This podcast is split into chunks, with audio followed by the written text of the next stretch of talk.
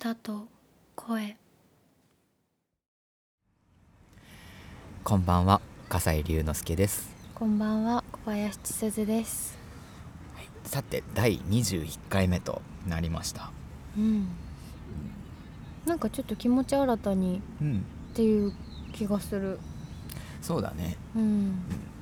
さて本日は立川にあります国営昭和記念公園で収録をしております、はいうん名前は知ってはいたんだけど、うんうん。来たのは初めてで、うん。あまりに広くて ね私たちもでどどこに良いポイントがあるのか そうだね、分からず。うん、そして気温も一気に下がってうん。冬が近づいてきたなという感じがしています。うん。これはどんよりっていう天気に入るのかな、そうだね好きな天気です。さてはい。今週のテーマははい。狭間。です。はい狭間。うん。秋から冬にかけて、うん。そしてもう12月になるのではいはい。人の気持ちが動いたり、ね、場所が動いたりするそんな狭間かなと思って、うんうんうん。テーマを選びました。はい。というわけで、うん。今日は新作発表の回になっています、はい。うん楽しみですね。とても。今回ははい「焦るうん」をテーマにそれぞれ作品を持ってきました。はい。どんなうん「焦る」になったのかうん。楽しみはい。では私からはい。発表したいと思います、はい。今回はねうん。短歌をあ。作ってきました。短歌？詩ではなく。うーんん。短歌の知識って全然なくて、うんうん。ないけど、うん、作ってみようと思ってうん。書きました。いやーいいね。現代における短歌どんなのが出てくるんでしょうね。では。はい「はがまって形に気づく横顔に君の涙も拭えぬ僕で」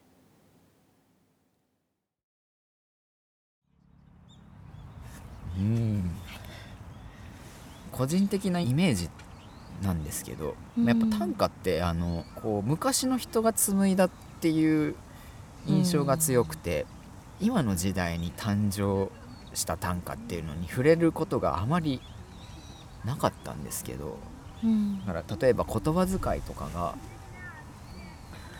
スッと入ってくるしそれでいてやっぱり文字数が限られてる中でどうやって世界を表現するかっていうところでうん。なんかすごくそこから膨らませられる余白の多さうん。みたいなのが良かったですね。この「焦る」っていうテーマではいはい。考えたのが、うん。亡くなってから存在していたことを知るなるほど。のとあ今までなかったところに現れて気づく。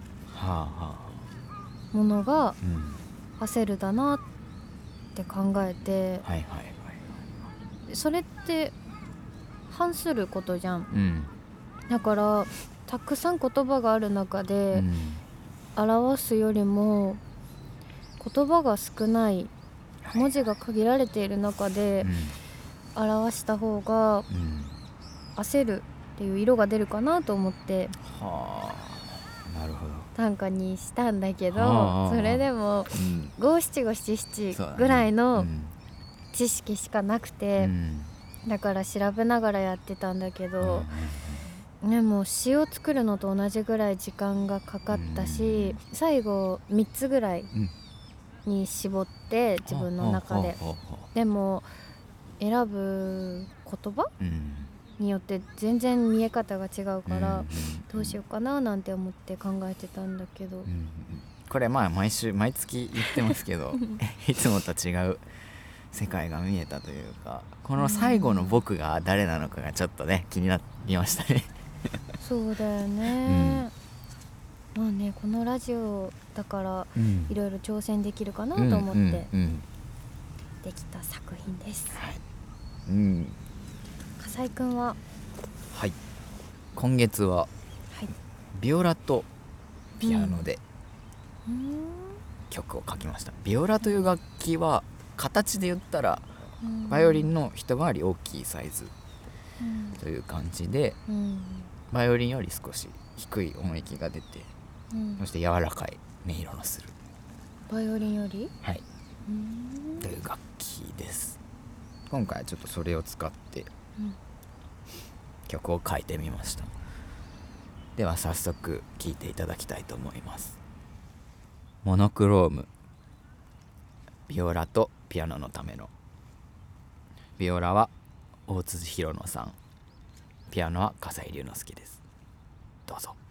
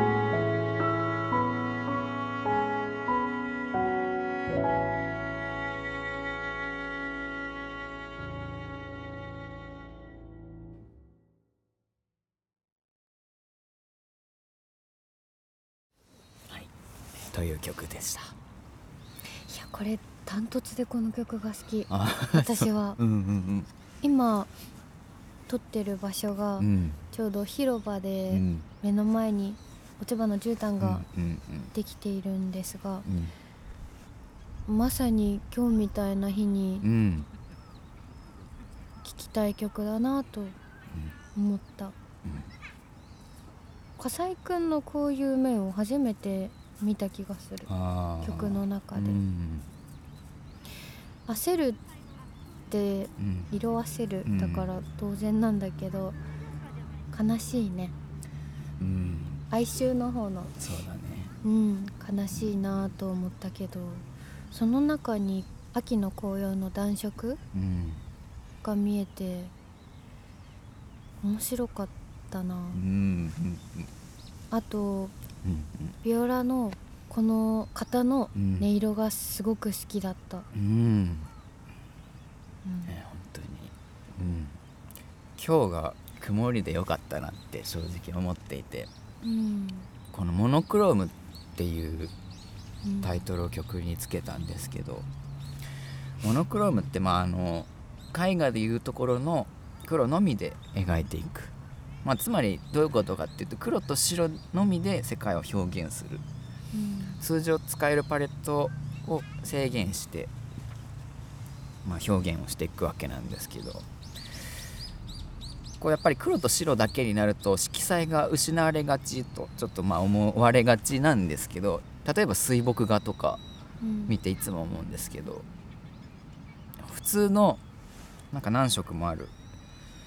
うん。こう色を使って描いた絵よりも白と黒で表現されたものって何倍も色彩が豊かなように見える時があってうんそういったものを焦るとちょっとかけてうんこの焦るっていうやっぱそのさっき冒頭番組の冒頭でじいさんが言ってましたけど秋と冬の間うん。で葉っぱの色がまあ焦ってきたりとかうんすると思うんですけどそうすることで一層色彩豊かに見えるもの見えてくるものっていうのがあるんじゃないかななんて思って今回はそういう新しい面を何か見せられたらいいなと思って曲を書いてみました。うんそうだね。笠井くんのうんこの新作でうん上げてくれた曲って陽と陰うんだとうん。笠井くんが持ってるのって陽のイメージが強くっうんうんて人間としてもうん。そうだうしん。だからこそうんちょっと初めてでドキッとした。うんうんすごくすごくいい曲だった。うんいやーありがときっとこの演奏ううんしてくださったうん。方の音色と相まってこういう風に聞こえたんだなと思いました。うん、演奏してくださってありがとうございました。でははい、今週の曲紹介に行きたいと思います。はい、私はうん。ジョルジャ・スミスのうん「ティーネージ・ファンタジーうん、」という曲です、はい。ジョルジャ・スミスすごく好きなんだけど、うん、うん、PV を見て欲しくって、PV がそれこそモノクロなんだよね。そうだね。そう。この曲の描いてる世界うん、歌詞もそうだし、うん、PV もうん、一つの焦るかなと思って選びました、このね曲16歳。で書いたらしいんだよね。えー、そうなんだ。びっくりするよね。いや。なんかすごくしあの曲としてスタイリッシュその現代におけるスタイリッシュさがうんあるなと思ったんだけどサウンドとしては結構昔のサウンドうん。でなんかちょっとこう懐かしさみたいなのもあって、うん。でもそれが16歳で書かれたとなるとちょっとなおさらびっくりですね。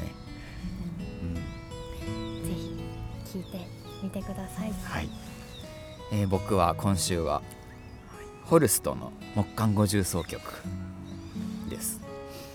あの木管五重奏っていうのはフルートオーボエクラリネットファゴットホルンっていう組み合わせの室内楽の曲なんですけれどもその中でも特にこの季節に聴いてほしい曲でして、この彩り豊かな秋が終わってしまう切なさとか、まあ、ちょっとこう冬に向けての期待とかそういうのを込められてるような曲かなと思ってぜひ聴いていただきたいなと思って持ってきました。次回ははい。冬支度のうん。回となっております、はい。冬支度って何をするんでしょうん 春に始めたラジオもついに冬に突入します、う本当だうね、ん、また新しい色が見られるかなと思います。またぜひ遊びにいらしてください。はい。それでは今週もこの辺で。おやすみなさい。おやすみなさい